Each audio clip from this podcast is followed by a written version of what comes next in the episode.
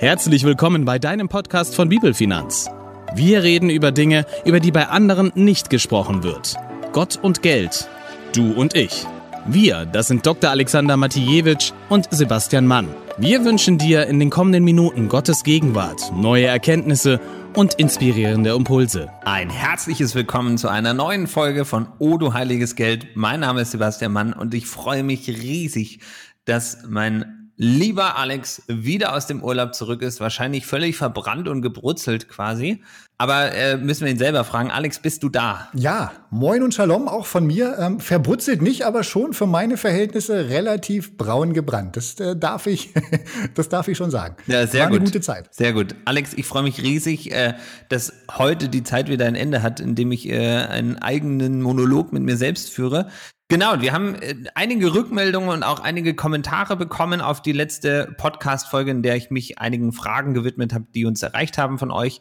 Und wir haben auch eine Rückmeldung bekommen, die hat bei uns ganz schön was ausgelöst, Alex. Mhm. Dieser Kommentar, den wir da erhalten haben, der, der, dreht sich so ein bisschen um die zentrale Frage eigentlich, müssen wir Christen alle äh, arm sein? Und diesem Thema wollen wir uns heute nochmal ganz intensiv widmen ähm, und mit euch auf eine Reise gehen durch die Bibel und gucken, was sagt Jesus eigentlich wirklich dazu und was für eine ja, Gedankenwelt oder was für eine, für eine Lebensweisheit gibt Jesus uns eigentlich dafür mit und wie können wir diese ganzen äh, Ereignisse und Zeugnisse und äh, Gleichnisse, die Jesus dort einfach bringt, wirklich für unser Leben richtig einordnen und richtig annehmen. Und darauf freue ich mich schon sehr, lieber Alex. Und damit, ja, übergebe ich auch gerne gleich an dich äh, mit dieser Grundsatzfrage eigentlich, Alex, müssen alle Christen eigentlich arm sein? Es ist eine, eine sehr spannende Frage, Basti. Äh, und ich weiß es ehrlich gesagt nicht. Wir wollen uns das heute mal anschauen im Podcast, äh, wollen da ein bisschen drüber diskutieren und euch einfach mitnehmen auf, auf die Reise, auf der wir selber auch sind. Und ja, gucken, was Jesus dazu sagt, was die Bibel dazu sagt. Und ich glaube, oder nehmt das zumindest wahr, es gibt äh, auch wie diesem Kommentar, der uns auf, auf Instagram erreicht hat. Herzliche Grüße an Schreibmaschinenkramp. Vielen Dank für, für deine Anmerkung. Ähm, es gibt, glaube ich, schon so eine weit verbreitete Ansicht, dass ein Christ arm sein muss. Und ich glaube, dass das rührt ähm, zum Großteil aus, aus einer Begebenheit, wo Jesus einem jungen Mann begegnet. Und das ist uns in Matthäus 19 überliefert, was da passiert ist. Und da heißt es ab Vers 16, ein Mann kam zu Jesus und fragte ihn, Meister, was muss ich Gutes tun, um das ewige Leben zu bekommen? Warum fragst du mich nach dem, was gut ist? entgegnete Jesus. Gut ist nur einer. Wenn du den Weg gehen willst, der zum Leben führt, dann halte die Gebote. Welche Gebote? fragte der Mann. Und Jesus antwortete, du sollst keinen Mord begehen, du sollst nicht die Ehe brechen, du sollst nicht stehlen, du sollst keine falschen Aussagen machen, ehre deinen Vater und deine Mutter und liebe deinen Mitmenschen wie dich selbst. Der junge Mann erwiderte, alle diese Gebote befolge ich. Was fehlt mir noch? Und Jesus antwortete ihm dann, wenn du vollkommen sein willst, geh, verkaufe alles, was du hast, gib den Erlös den Armen und du wirst einen Schatz im Himmel haben und dann komm und folge mir nach. Als der junge Mann das hörte, ging er traurig weg, denn er hatte ein großes Vermögen. Da sagte Jesus seinen Jüngern, ich versichere euch, für einen Reichen ist es schwer, in das Himmelreich zu kommen. Und um es noch deutlicher zu sagen, eher geht ein Kamel durch ein Nadelöhr, als dass ein Reicher in Gottes Reich kommt. Und als die Jünger das hörten, waren sie zutiefst bestürzt. Wer kann dann überhaupt gerettet werden? fragten sie. Da sah Jesus sie an und sagte, bei den Menschen ist es unmöglich, aber für Gott, hm. für Gott ist alles möglich. Alex, vielen, vielen Dank ähm, für dein, ja, für, für das Vorlesen aus Matthäus. Ähm, wenn ich diese, also wenn ich will, kann ich diesen Vers ja so lesen, dass ich sage, okay, einverstanden, wir wollen alle vollkommen quasi sein, wir wollen Schätze im Himmel haben und dann ist die klare Ansage von Jesus ja erstens halt die Gebote und zweitens verkauf all dein Hab und Gut, um es den Armen zu geben damit du auch in den Himmel kommst. Oder richtet sich das Gleichnis nur an den reichen Mann, ähm, aber nicht an uns? Ja. Alex, also, was ist deine Antwort darauf? Ja, also zum einen, ähm, es, es ist ja eigentlich kein Gleichnis, sondern ähm, also es ist keine Beispielgeschichte, die Jesus erzählt, sondern Stimmt, ähm, es, es, ist eine Begebenheit einfach aus, aus dem Leben, was Jesus mit seinen Jüngern erlebt hat. Und natürlich wäre es erstmal schön, wenn wir sagen könnten, ja, das gilt uns ja gar nicht, sondern Jesus meinte nur diesen jungen Mann, der, der Bösewicht, äh, der hing zu sehr an seinem Besitz und deswegen muss der jetzt sein, sein ganzes Vermögen verkaufen. Ähm, aber wenn, wenn wir ehrlich sind, ähm, kommen wir ja auch nicht auf die Idee zu sagen, die zehn Gebote gelten nur für Mose, weil Gott sie gerade ihm jetzt gegeben hat auf dem Berg Sinai. Äh, nee. ähm, von daher glaube ich, ähm, wir können uns hier nicht rausreden und ähm, die schlechte Nachricht ist, wir können uns wirklich nicht rausreden, äh, denn an anderer Stelle in Lukas 12, Vers 33, da fordert Jesus die gesamte versammelte Mannschaft vor ihm auf und sagt, verkauft euren Besitz, gebt das Geld den Armen, schafft euch Geldbeutel an, die nicht löchrig werden und legt euch einen unerschöpflichen Reichtum im Himmel an, wo kein Dieb ihn findet und keine Motten ihn fressen. Ähm, von daher müssen wir an dieser Stelle eigentlich allen Auslegern klar widersprechen, die behaupten, diese Aufforderung von Jesus war exklusiv an diesen einen speziellen Mann gerichtet, sondern wir können festhalten, nee, ähm, das gilt eigentlich erstmal mhm. uns allen. Aber Alex, jetzt mal ehrlich, also mhm. ist das nicht, also ich meine, wir lieben Jesus, ne? Aber ist das nicht eine mega Zumutung einfach, die Jesus da einfach verlangt? Und ich meine, was ist los mit ihm, ne? Also will er den Mann ärgern oder fertig machen? Ähm, ich meine, wer geht schon mal so hin und sagt, hier, komm, verkauf alles ähm, und sagt dann auch noch Ja dazu? Also, mhm. wie, wie kriegen wir das auf ja. die Kette? Also, ich glaube nicht, dass Jesus diesen Mann fertig machen wollte, ja. Also, aus der Parallelstelle in Markus 10, da lesen wir Vers 21, dass Jesus diesen jungen Mann mochte, der zu ihm kam. Es ging also offensichtlich nicht darum, den irgendwie vor den Kopf zu stoßen oder grundlos einfach so zum Bettler zu machen. Ich bin mir sicher, dass Jesus diesen reichen Jüngling in seiner Güte helfen wollte. Und zwar wollte er ihm aus diesem Würgegriff Mammons befreien, unter dem er offensichtlich stand, und ihn einfach in eine ja, ganz neue Freiheit führen, jenseits dieses, dieses Mammons. Und wenn ich diese Stelle lese, frage ich mich immer wieder, wie würde ich reagieren, ja, wenn Jesus jetzt wirklich vor mir stehen würde und sagen würde, Alex, verkauf alles, ja. Verkauf das Haus, in dem du mit deiner Familie wohnst, verkauf das Auto, dein Handy, dein Notebook, dein Fernseher, deine Möbel, keine Ahnung, ähm, deine Schuhe, was auch immer. Verkauf den ganzen Kram, hm. gib das Geld den Armen. Ähm, und wenn wir ehrlich sind, dann führt uns diese Frage eigentlich wieder zurück zu der Grundfrage, über die wir schon so häufig gesprochen haben. Ähm, wem vertraue ich eigentlich am Ende des Tages für meine Versorgung? Vertraue ich Gott oder vertraue ich irgendwelchen vermeintlichen irdischen Sicherheiten? Und ich, ich glaube, die, wirklich die spannende Frage, die eigentlich dahinter steht, war, warum wir uns innerlich so sehr dagegen häufig sträuben, dass diese Aussage auch uns gelten könnte. Also, dass Jesus mit dieser radikalen Forderung auch uns meinen könnte, ähm, das zeigt eigentlich nur, dass unser Herz schon viel zu sehr an materiellen Dingen hängt ne? und eben nicht mehr ungeteilt bei Gott als unserem Versorger ist. Hm. Klar spüre ich, wenn ich das lese, bei mir schon, wie, wie Widerstand in mir so ein Stück weit hochsteigt, ja, so wie bei diesem jungen Mann. Da lesen wir, er ging betrübt und ärgerlich davon, denn er war sehr reich. Und wir hatten vor ein paar Folgen ja auch darüber gesprochen, dass letztendlich jeder von uns in Deutschland im globalen Vergleich auch super reich ist, ja. Ähm, so ein, selbst ein Hartz-IV-Empfänger in Deutschland gehört zu den reichsten Menschen unserer Erde. Das heißt, das Thema hier, Reichtum, geht uns letztendlich alle an. Und manchmal habe ich einfach den Eindruck, wir basteln uns unser Evangelium ja einfach so aus ein paar Stellen und Zitaten von Jesus zusammen, die uns gefallen. Und dann lassen wir auf der anderen Seite solche Aussagen auch gerne außen vor, die einfach nicht zu unserer Komfortzone passen. Ja? Aber mhm. dabei übersehen wir, glaube ich, einfach leicht, dass Jesus den Mann ja eben nicht ärgern wollte, sondern er mochte ihm und wollte ihm helfen. Mhm. Einfach seine Güte zeigen, auch als Versorger. Und für uns heute lassen wir dann scheinbar diese Güte eben nicht mehr gelten, ähm, sondern tun das ab als unüberwindbares Hindernis, ja, und sagen, nee, wir haben unsere eigenen egoistischen Mittel, um, um Freiheit zu erfahren. Ähm, ja, und ich fürchte einfach, unsere sofortige innere Abwehrhaltung gegen den Verkauf all unseres Besitzes, die zeigt eigentlich nur eindeutig, unser Herz hängt schon viel zu stark an, an materiellen Dingen. Mhm. Alex, ich finde das großartig und ein großes Amen dazu. Und ich glaube auch, ich weiß das noch, wie ich, ähm, also wie, wie, ich 2012 mit dem ganzen Themenkomplex für mich angefangen habe. Und ähm, Alex, du kennst die auch, diese Besitzurkunde. Also es gibt ja so eine Besitzurkunde in, mhm. mit dem Coaching-Konstrukt quasi, in dem man wirklich sagt, okay, ich definiere, ich schreibe jetzt mal alles auf, was ich besitze und übergebe es eigentlich dem wieder, dem, dem es eigentlich gehört. Weil mir ja per se nichts gehört, ähm, oder ich ja nichts mitnehmen kann. Und ich glaube, dass die, mhm. die wirkliche Frage, die man sich mal stellen muss und, und die man auch auf sich wirken lassen muss, worüber man mal nachdenken muss, ist ja eigentlich, was ist, wenn Jesus zu uns kommen würde und sagen würde, Basti, verkauf wirklich alles. Und die Frage, oder die, und man sich dann überlegt, okay, wenn ich das machen würde, was würde in mir passieren? So, und ich glaube, an dem Punkt merken wir ja, dass dass unser Stolz, unsere Sicherheit, unser Besitztum irgendwie, unsere Freude an den Dingen, die wir da haben, dass die uns ganz schön in Besitz nimmt. Und da, glaube ich, will Jesus ja eigentlich sagen, hey, guck mal, ne, ist das nicht ein bisschen Käse? So, und deswegen an alle da draußen, stellt euch mal die Frage, was würdet ihr, wie würdet ihr reagieren, wenn Jesus zu euch jetzt sagen würde, gib alles einfach her? Ja, schreibt es gerne auch in eure Kommentare zum, zum Podcast oder bei Instagram. Ähm, ja, super. Wie würde es euch damit mhm. gehen? Ähm, und Voll. wer diese Besitzurkunde sich näher damit beschäftigen will, Basti, die du gerade angesprochen hast, die findet ihr auch in unserem Online-Kurs auf bibel-finanz.de. Ähm, in einer der ersten Einheiten geht es da auch thematisch um genau diese Besitzurkunden. Mhm. Sehr gut.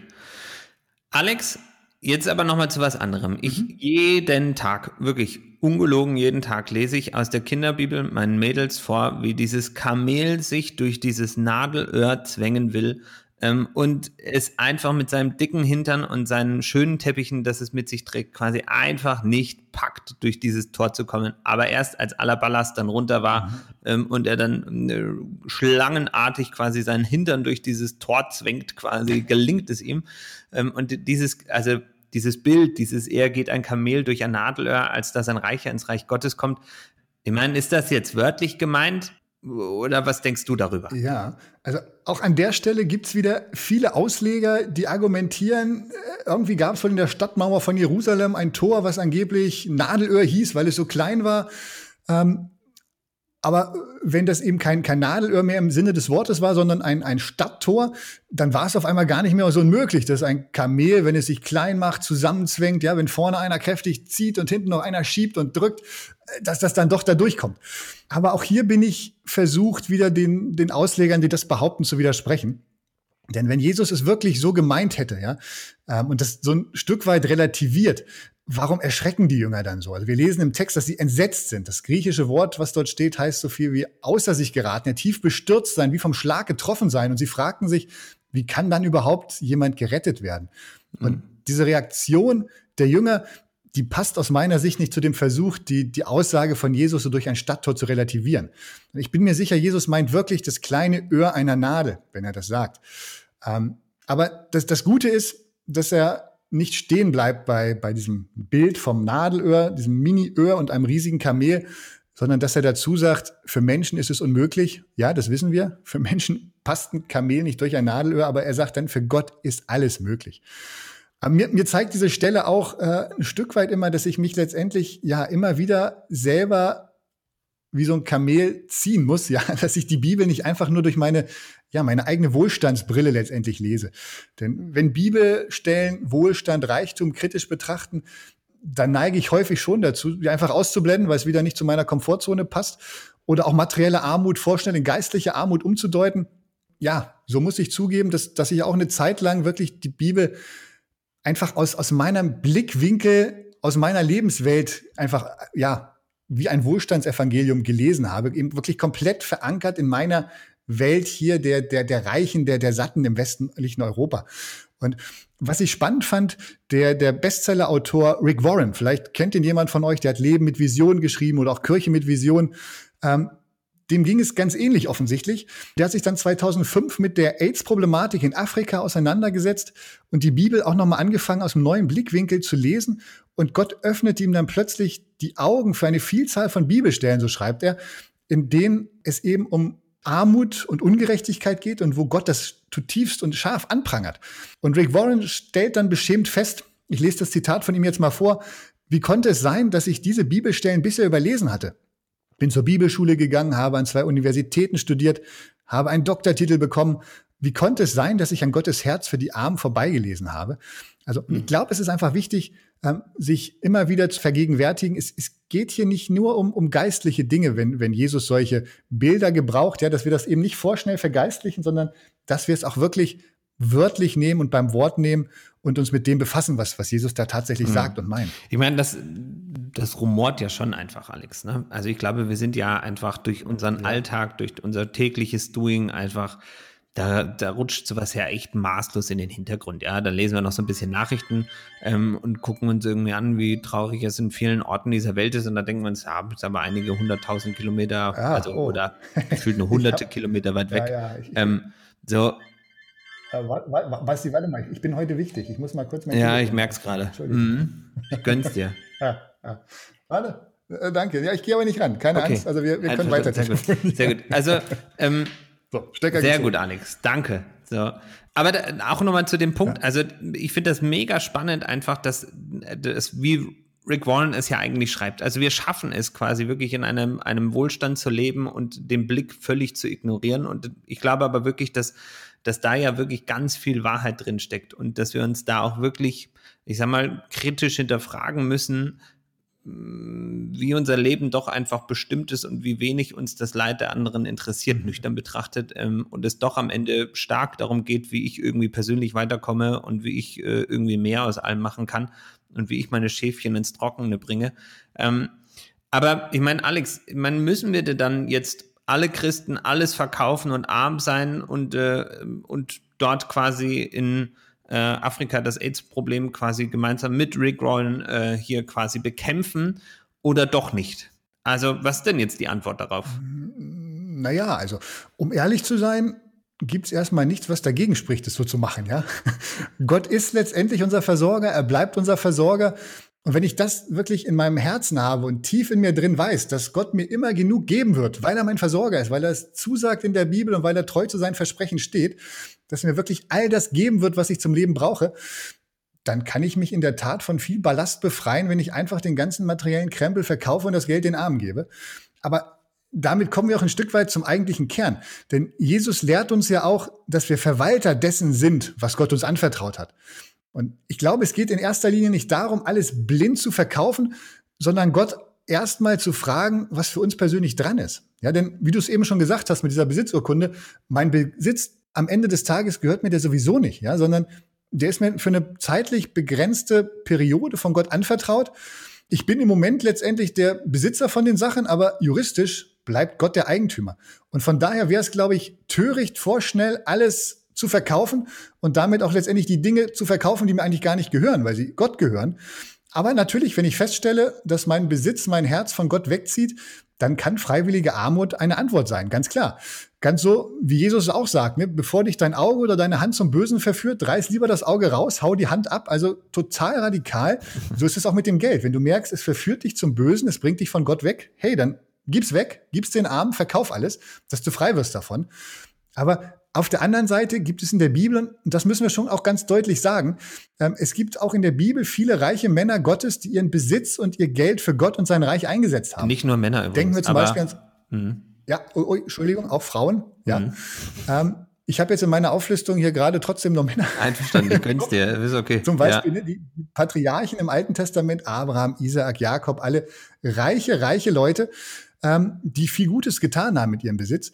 Oder wenn wir ans Neue Testament denken, auch da war Jesus letztendlich von einem Spenderkreis wohlhabender Menschen umgeben, ja, der, die ihn und seine Jünger versorgt haben. Hm. Oder denken wir an Zachäus in Lukas 19, ähm, da sagt er, dass er die Hälfte seines Besitzes den Armen geben möchte. Also nur quasi die Hälfte, nicht alles, sondern die Hälfte. Ähm, und Jesus tadelt ihn da nicht, dass er etwa sagt, oh, was, du Geizkragen, willst nur die Hälfte geben? Nein, ganz im Gegenteil. Jesus lobt ihn überschwänglich. Also ganz offensichtlich ist es nicht für jeden dran, alles zu geben. Ähm, von daher glaube ich, wenn wir einzelne Bibelstellen nicht einfach aus dem Zusammenhang reißen, sondern wirklich im Gesamtkontext der Bibel betrachten, dann sind weder Reichtum noch Armut, beides sind keine biblischen Ideale, weil beides letztendlich seine Gefahren hat. Und so sagt Salomo es in Sprüche 30, Verse 8 bis 9, da fasst er es wunderbar zusammen. Er sagt, lass mich weder arm noch reich sein. Gib mir nur, was ich zum Leben brauche. Habe ich zu wenig, fange ich vielleicht zu stehlen an und bringe deinen Namen in Verruf. Habe ich zu viel, so sage ich vielleicht, wozu brauche ich den Herrn?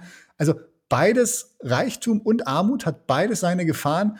Und Salomo lenkt letztendlich hier die Antwort, gib mir einfach das, was ich brauche.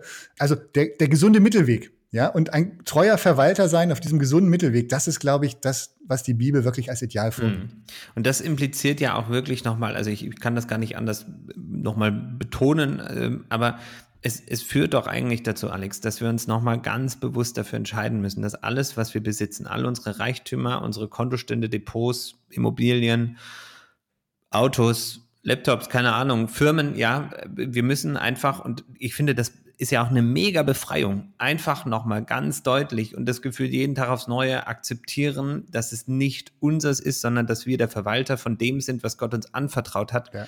Das zeigt aber auch, mit was für einem Herzen wir mit den Dingen umgehen sollten, ähm, finde ich. Also es sorgt gleich darum, dass wir uns drum kümmern sollen, aber natürlich mit dem richtigen Herzen drum kümmern sollen, dass wir ihn aber auch als unseren Versorger ja einbinden müssen in unsere Entscheidungen, die wir da treffen und keine Entscheidungen alleine aus unserer menschlichen Logik heraus irgendwie versuchen zu treffen, sondern dass wir wirklich ja darum beten ja. und es mit dem zu besprechen, dem alles gehört und dem alle Ehre gebührt, weil er ja auch derjenige ist, der es uns gegeben hat. Und dann ist es natürlich, glaube ich, aus meiner Sicht völlig logisch auch zu verstehen, dass Jesus sagt, verkauf einfach alles, weil ist dein Problem eigentlich im Leben und gibst den Armen, dann, dann bist du wirklich frei. Und ich glaube, er meint es ja, er meint es ernst, aber trotzdem nicht für alle gleich wertend quasi, dass das die Antwort auf unser, auf unser Leben ist, dass wir jetzt alles hier verkaufen und äh, nur noch von der Hand in den Mund leben, kann die Antwort sein, aber ich glaube, dass es ja viel mehr darum geht, wirklich diese, diese Eigentumsverhältnisse nochmal ganz deutlich für einen klarzukriegen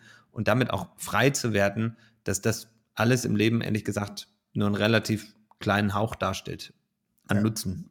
Ne? Ja, auf jeden Fall. Und, und dieses, diesem Freiwerden ähm, fällt mir noch eine Begebenheit ein. Bei uns in einem der Kurse war auch ein Teilnehmer, der sagte, Mensch, ich will das mal ausprobieren. Ich möchte jeden Gegenstand, den ich im Laufe eines Tages nutze, von morgens, keine Ahnung, das Kopfkissen, wenn du wach wirst, über die Zahnbürste, deine Dusche bis, bis abends, wirklich über den ganzen Tag jeden Gegenstand, den du in die Hand nimmst und nutzt, hat er gesagt, will ich mal machen, dass ich einfach Gott dafür danke, dass, dass er mir das zur Verfügung stellt und dass ich es nutzen darf. Mhm. Mir bewusst machen, es ist nicht meins, es ist nicht meine Kopfkissen, nicht meine Zahnbürste, nicht meine Dusche, nicht mein Auto, nicht mein äh, Frühstückstisch, ähm, sondern es gehört Gott, aber ich darf es nutzen. Mhm. Äh, und der kam nach einer Woche zur nächsten Einheit mit einem so breiten Grinsen, das kannst du dir gar nicht vorstellen, mhm. weil es auch einfach Dankbarkeit in unser Herzen bringt, wenn wir, wenn wir feststellen, hey, wir, wir haben hier so viel, es gehört mir nicht, aber Gott gibt es mir in seiner unendlichen Güte und ich darf es für eine begrenzte Zeit hier nutzen.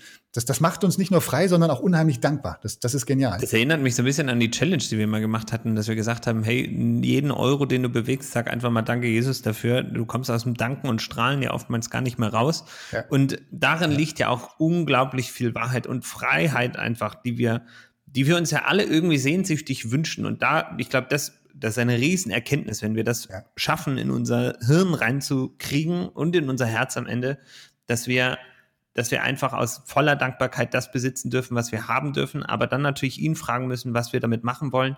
Aber es auch unglaublich viel Last einfach von einem nimmt, wenn, wenn wir uns klar machen, wir sind nicht irgendwie der Chef im Ring. Weißt du, was ich meine? Ja, so. Also, ich hoffe, dass uns ähm, das gelingt, quasi allen, die da draußen zuhören, eine Sehnsucht danach zu entwickeln, ähm, dieses, ja, sich da mehr auf die Reise zu machen. Mhm. Alex, jetzt habe ich aber doch nochmal einen Punkt, ähm, nämlich, ähm, nun sagt Jesus ja, ein Reicher hat es schwer, in den Himmel zu kommen. So, ich meine, wie, wie, wie können wir das trotzdem schaffen? Also, alles verkaufen alleine, haben wir gesagt, kann eine Antwort sein, muss aber nicht die Antwort sein. Wie schaffen wir es als Reiche trotzdem irgendwie klarzukommen? Ja. Ich glaube, die Antwort ist ein Stück weit Reichtum verpflichtet. Ähm, ich finde es spannend, dass es auch genauso wörtlich übrigens in unserem Grundgesetz steht. Ja, in Artikel 14 Absatz 2 heißt es Eigentum verpflichtet. Sein Gebrauch soll zugleich dem Wohle der Allgemeinheit dienen. Also unser Grundgesetz verpflichtet uns als Reiche, ähm, dass unser Reichtum auch dem Wohle der Allgemeinheit dienen soll. Davon sind wir, glaube ich, ein Stück weit äh, von abgekommen. Aber das fand ich einen ganz spannenden Gedanken, dass das auch in unserem Grundgesetz äh, verankert ist. Aber in diesem Sinn verstehe ich letztendlich auch die Aufforderung Jesus an diesen reichen Mann für uns heute. Ja, Zachäus wollte nur die Hälfte geben, also nur in Anführungsstrichen, aber er hatte trotzdem seine Lektion letztendlich gelernt, sein Herz eben nicht an materielle Dinge zu hängen. Denn auch Jesus warnt uns immer wieder und sagt, hey, wo dein Schatz ist, da ist letztendlich auch dein Herz. Aber unser Herz soll bei Jesus, bei Gott sein. Und ich denke, als treue Verwalter, ähm, da geht's darum, und genau das hat ähm, Zachäus eben erkannt, dass Versorgung der Armen zum Wohl der Allgemeinheit und zur Ehre Gottes letztendlich wichtiger sind als vielleicht die Finanzierung unserer eigenen Träume und Wünsche, unserer eigenen Hobbys, Urlaube, Partys, keine Ahnung.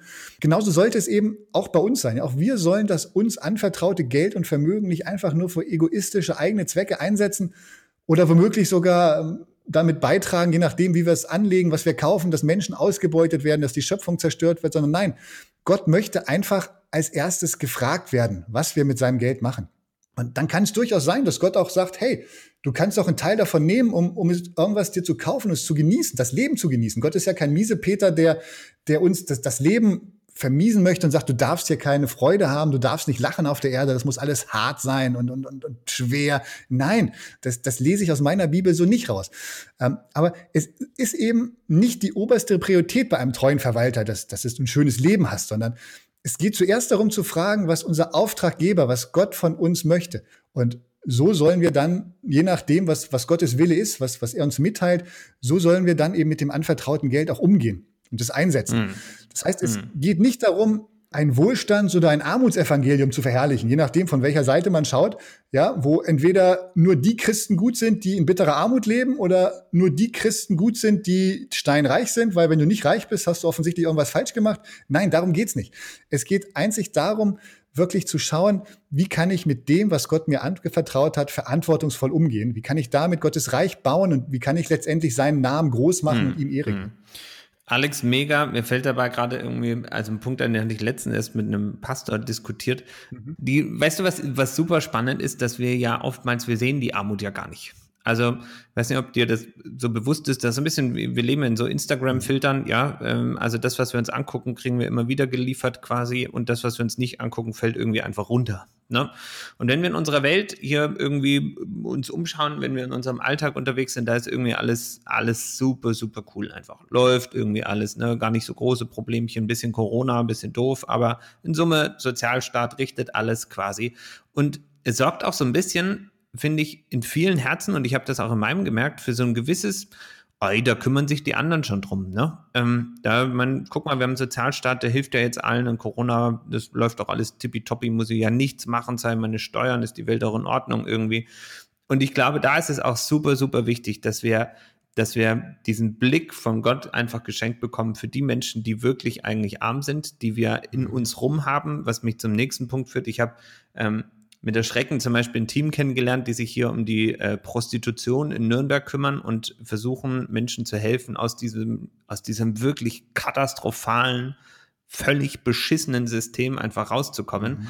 Ähm, und die haben mir aufgezeigt, wie groß diese Szene hier eigentlich ist in dieser Stadt. Ne? Und ich dachte mir, ach du Scheiße, was für Dimensionen es hier eigentlich gibt. Also wie viel, wie viele Menschen in diesem System eigentlich zu Hause sind ähm, und äh, mit Prostitution zu kämpfen haben, wie viele Frauen davon betroffen sind. Und also das, mir war, mir ist eiskalt den Rücken runtergelaufen, einfach, als ich diese Dimensionen verstanden habe. Ähm, und mir dachte, krass, wie ich meinen Blick einfach so einrichten kann, dass mir das gar nicht auffällt quasi oder wie man so, so Armut auch verstecken kann.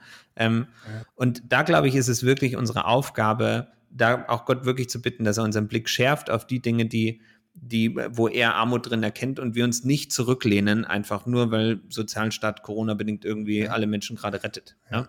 Ähm, ja. Und, und, was mir dabei dazu, Basti, wenn ich da kurz noch einhaken darf, wir haben gestern Abend gerade wieder mit einem Team zusammengesessen, mit dem wir ähm, ein Schulprojekt in, in Afrika, in Uganda haben. Bei aller Armut in Deutschland muss man halt schon sagen, geht vielen Menschen in Deutschland nicht, nicht super, ja. Mhm. Aber trotzdem, mhm. diese, diese extreme Armut, ja, wie, wie wir es in Afrika haben. Also wir haben jetzt seit März zum Beispiel, ähm, ist es durch Spenden möglich gewesen, dass die Familien von, von 100 Kindern mit Nahrungsmitteln versorgt werden, weil da im Shutdown in, in, in Uganda ähm, die Armen A keine Möglichkeit haben, ihr Tagelöhner-Dasein nachzukommen, B nichts haben, wo sie was kaufen können, weil die Märkte einfach alle dicht sind. Und also da, da gibt's Geschichten, wo du wirklich denkst, boah, da, da geht's uns in Deutschland auch dank Sozialstaat wirklich gut. Ja, wenn ich dann höre, dass, dass eine Mutter ihren Kindern mehrere Tage einfach nur, nur warmes Wasser als, als warme Mahlzeit anbietet oder überhaupt als Mahlzeit, weil sie einfach nichts, nichts zu futtern haben. Ähm, mhm. Da denke mhm. ich, das sind wirklich nochmal Probleme, ähm, die, die ganz anders sind, viel, viel fundamentaler als, als die Armutsprobleme bei uns in Deutschland. Mhm. Also manchmal habe ich das wirklich so das Gefühl, dass der, also auch wirklich so die falsche Seite irgendwie uns so, ein, so ein Insta-Filter einfach draufdrückt, ne? So, und, und einfach dafür sorgt, dass da bei uns so der riesengroße Ignore-Knopf einfach gedrückt wird und wir sagen, ach, who cares? Ja, kümmern sich andere ja. drum, haben tolle ja. Hilfsorganisationen, machen die anderen schon. Ich bin raus, ich kümmere mich lieber um meine Dinge. Äh, und da glaube ich, also da liegt ja wirklich viel Wahrheit in dem, was Jesus einfach sagt und, und reißt ja nochmal wirklich Mauern ein.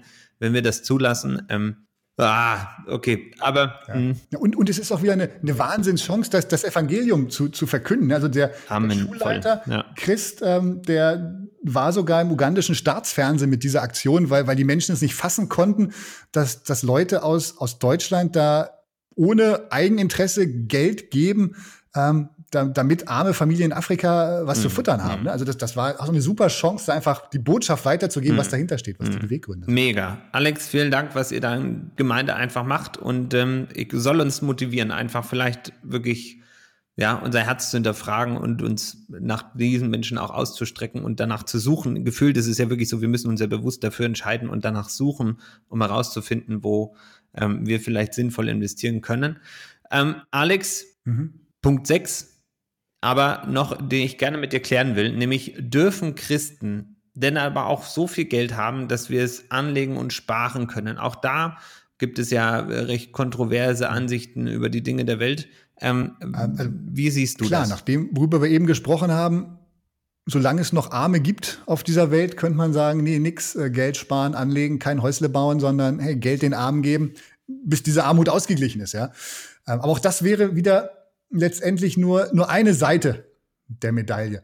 Ähm, wenn ich an das Gleichnis denke, wo Gott Verwalter beruft und jedem von ihnen ein kleines Vermögen anvertraut aus Matthäus 25, ähm, dann geht daraus auch letztendlich ganz klar hervor, ja, auch Christen dürfen Geld anlegen und sparen. Jesus lobt die Verwalter, die das Guthaben verdoppelt haben. Er sagt nicht, boah, schlecht, ja, du hättest das Geld den Armen geben müssen. Äh, und investieren, das war die dümmste Idee aller Zeiten. Nein, Jesus lobt diese beiden Verwalter, die das Vermögen verdoppelt haben. Und mehr noch, weil sie gut mit dem anvertrauten Geld umgegangen sind, gab Jesus ihnen Verantwortung für mehr. Also zum einen für mehr Geld, aber die, die verwendeten Begriffe legen auch nahe, dass sie mehr Verantwortung für geistliche Dinge empfangen haben, obwohl sie nur in Anführungsstrichen mit Geld treu umgegangen sind. Ähm, und letztendlich ist das auch einer der Beweggründe, warum es eigentlich Bibelfinanz überhaupt gibt. Wir möchten einfach auf diese biblische Wahrheit hinweisen und es bekannt machen, dass unser Umgang mit Geld unserem Gott eben nicht egal ist, sondern dass alles, was was anderes behauptet, letztendlich eine gefährliche Irrlehre ist. Denn unser Umgang mit Geld hat einen Einfluss auch auf geistlicher Ebene, auf unser geistliches Wachstum, auf unsere geistliche Autorität. So, so steht es in der Bibel. Und Jesus sagt letztendlich in diesem Gleichnis aus Matthäus 25 auch zum dritten Knecht, warum hast du das Geld nicht wenigstens zu den Wechslern oder zur Bank gebracht, anstatt es aus Angst zu vergraben? Also auch das ein ganz klares Ja. Christen dürfen auch Geld sparen und anlegen. Und es einfach nur aus Angst zu vergraben oder unproduktiv rumliegen zu lassen, das entspricht auch nicht den Aussagen Jesu hier aus diesem Gleichnis. Aber letztendlich, auch hier gilt natürlich, genauso wie beim Geben, muss das Investieren auch einfach in Abstimmung mit Jesus erfolgen. Ja? Er ist der Auftraggeber wir sind einfach nur seine Verwalter, die in seinem Interesse und zu seiner Ehre handeln sollen. Hm. Also es gibt keinen Pauschalismus, alles verkaufen, alles investieren, sondern nein, Gott ist äh, mit jedem von uns, glaube ich, individuell unterwegs äh, und es gilt einfach, Gott zu fragen und zu horchen, was soll, soll ich machen mit dem, was du mir anvertraut hast? Was ist meine Aufgabe als Verwalter? Hm. Was ja auch äh, total spannend in die Zeit spricht, in der wir Hunderttausende und Millionen von Geld einfach auf dem Tagesgeldkonto liegen lassen. Ähm, um Sicherheit darin zu empfinden, um Flexibilität darin zu haben. Also manchmal sicherlich sinnvoll, aber in vielen Punkten glaube ich auch wirklich nicht mit dem richtigen Herz ausgestattet. Und da Gott zu fragen, was wir damit machen sollen, das könnte wirklich ganz, ganz viel freisetzen. Ähm, aber Alex, vielen, vielen Dank. Ja, auch, auch in Gemeinden. Ne? Es, es, gibt ja auch Gemeinden, was die, wenn ich das noch kurz sagen darf, es sind ja nicht nur Privatleute, die die Gelder rumliegen haben, auch äh, viele Gemeinden haben Tagesgeldkonten ähm, an Logo gefüllt. Hey, da gibt es ähm, Statistiken. auch, auch da gilt natürlich das Gleiche. Was, was ist dein Auftrag in, in, der, als Gemeinde mit diesem Geld zu tun? Ähm, wenn Gott doch auch der Versorger der Gemeinde hm. ist. Amen. Voll. Alex, wir haben jetzt sechs Punkte besprochen wir sollten jetzt nicht wieder mhm. unchristlich, äh, danke Lennart übrigens für den liebevollen Kommentar, äh, mit sechs Punkten aufhören. Ähm, hast du noch einen siebten? noch mal kurz überlegen, was wir noch äh, nachschieben können. Was ich auf jeden Fall auch wieder spannend fand beim Lesen dieses Abschnitts äh, vom Anfang, ähm, mit welcher Frage dieser junge Mann zu Jesus kam. Er sagt, Meister, was muss ich Gutes tun, um das ewige Leben zu bekommen? Ähm, also er fragt nach dem ewigen Leben ne? und Jesus sagt eben nicht, wie wir es erwarten würden, ja, glaube nur an mich, ich bin der Weg, die Wahrheit und das Leben, niemand kommt zum Vater denn durch mich und so weiter. Nein, Jesus wird erschreckend konkret ja, an diesem Punkt. Er sagt einfach, verkauf alles. Wenn du willst du ewiges Leben haben, willst du vollkommen sein, hey, verkauf alles, gib's den Arm. Ähm, und auch das zeigt mir wieder diesen Zusammenhang letztendlich zwischen Umgang mit Finanzen und, und der geistlichen Ebene. Ich glaube, wir sollen mit unserem Leben einfach einen Unterschied machen, ja, auch im Umgang mit Finanzen. Wir sollen nicht einfach ja so den Schwarzsehern dieser Welt nachlaufen. Du hattest letztes Mal ja auch ein paar äh, mit Namen genannt in der letzten Folge. Ja, oder nicht einfach unreflektiert irgendwelche weltlichen Weisheiten oder Maßstäbe für den Umgang mit Finanzen übernehmen, sondern ja, wir sollen leuchten und mit Geld so umgehen, dass es Gottes Namen Ehre macht auf der Welt und, und dass es, mhm. dass es, ja, andere beeindruckt, wie, wie Christen anders einfach weise und, und klug und selbstlos mit Geld umgehen. Mhm. Am Sonntag bei uns in der Predigt äh, kam Bibelstelle vor, das 1. Mose 12, Vers 2. Ich will dich segnen und du sollst ein Segen für andere sein, sagt Gott zu Abraham. Und ich glaube, diesen ersten Teil, den nehmen wir gerne für uns in Anspruch, ja. Ich will dich segnen. Wir sagen, ja klar, Gott, bitte segne uns. Mhm. Aber es geht eben weiter und du sollst auch ein Segen für andere sein. Das, da wird es spannend an dem mhm. Punkt. Denn genauso wie Gott uns segnet, so sollen wir eben auch zum Segen für andere werden äh, und einfach einen leuchtenden Unterschied machen, äh, auch gerade im Umgang mit Finanzen, äh, zu dieser selbstsüchtigen Welt, die uns umgibt, in, in der wir leben, wo Vermögen eben nicht zum Wohle der anderen in erster Linie eingesetzt wird, sondern doch meistens zusammengerafft und, und für die eigenen Vorteile. Und ich glaube, da, da fordert uns die Bibel echt heraus, einen Unterschied zu machen, ich will dich segnen und du sollst mhm. auch ein Segen für andere sein. Amen, Alex, einfach. Ähm, kann ich dazu sagen, ich, also ich weiß nicht, wie es dir geht, Alex. Mich, also in mir hat diese Podcast-Folge heute nochmal auch selbst ganz, ganz viel angerührt und äh, gefühlt angefangen, irgendwie Risse in gewissen Gedankenwelten irgendwie einzureißen. Ähm, ich wünsche mir sehr für uns, Alex, aber auch für jeden, der uns heute zuhört, wirklich, dass wir diese Perspektive, die Jesus uns da schenkt, wirklich annehmen dürfen. Dass wir diese, ja, auch wenn ich das Wort ungern benutze, aber am Ende muss ich es jetzt irgendwie trotzdem sagen, weil mir nichts anderes einfällt, diese Freiheit einfach wirklich darin erleben, wenn wir uns klar machen, dass uns ja wieder nüchtern betrachtet gar nichts gehört, sondern wir ja wirklich zur Verfügung gestellt bekommen und dass es unsere Aufgabe ist, treu damit umzugehen. Und ich glaube, dass da unglaublich viel Schlüssel eigentlich drin liegt und ähm, unglaublich viel Befreiung liegt, unglaublich viel Freiheit, aber auch großzügig geben zu dürfen, aber auch unglaublich viel Freiheit darin liegt, ähm, ja, das, was Gott dir anvertraut hat, auch wirklich treu zu verwalten, indem du es investierst, aber halt einfach in Absprache mit dem, der es dir gegeben hat und nicht mit in Absprache mit deiner ähm, oder mit unserer eigenen selbstsüchtigen Sichtweise auf die Welt ähm, und dem Streben nach unglaublich viel mehr. Genau. Ich glaube, dass ähm, ja, da, da könnten wir noch ewig drüber äh, diskutieren, noch Alex. Mir fallen auch noch mal unglaublich viele Punkte ein. Ähm, kurzer Ausblick auf die nächste Folge. Vielleicht äh, möchte ich mir erlauben. Ähm, wir werden uns in der nächsten Folge mit der Frage beschäftigen: War Jesus eigentlich arm oder reich? Ähm, oder auch nicht oder irgendwie gar nichts oder wie auch immer. Genau, wir, also wir werden äh, spannend quasi hineinblicken in das Leben von Jesus selbst Genau, und uns bleibt somit einfach dir einen super, super tollen und gesegneten Start jetzt auch wieder pünktlich am Freitag äh, jetzt zu wünschen. Wir wünschen dir eine total tolle Zeit und wir hoffen sehr, dass wir dich inspirieren, dir ein paar Gedanken mitgeben durften und dich auf deiner Reise rund um deine Finanzen ja einfach begleiten durften. In diesem Sinne wünschen wir dir eine tolle Zeit und bis ganz bald. Das war der Podcast von Sebastian Mann und Dr. Alexander Matijewitsch. Bitte vergiss nicht, uns zu abonnieren, wenn es dir gefallen hat. Hast du Fragen zu der Folge oder inhaltliche Ideen für neue Podcasts? Dann freuen wir uns auf deine Kommentare. Weitere Informationen, Termine und Podcastfolgen findest du online unter bibel-finanz.de. Gott segne dich.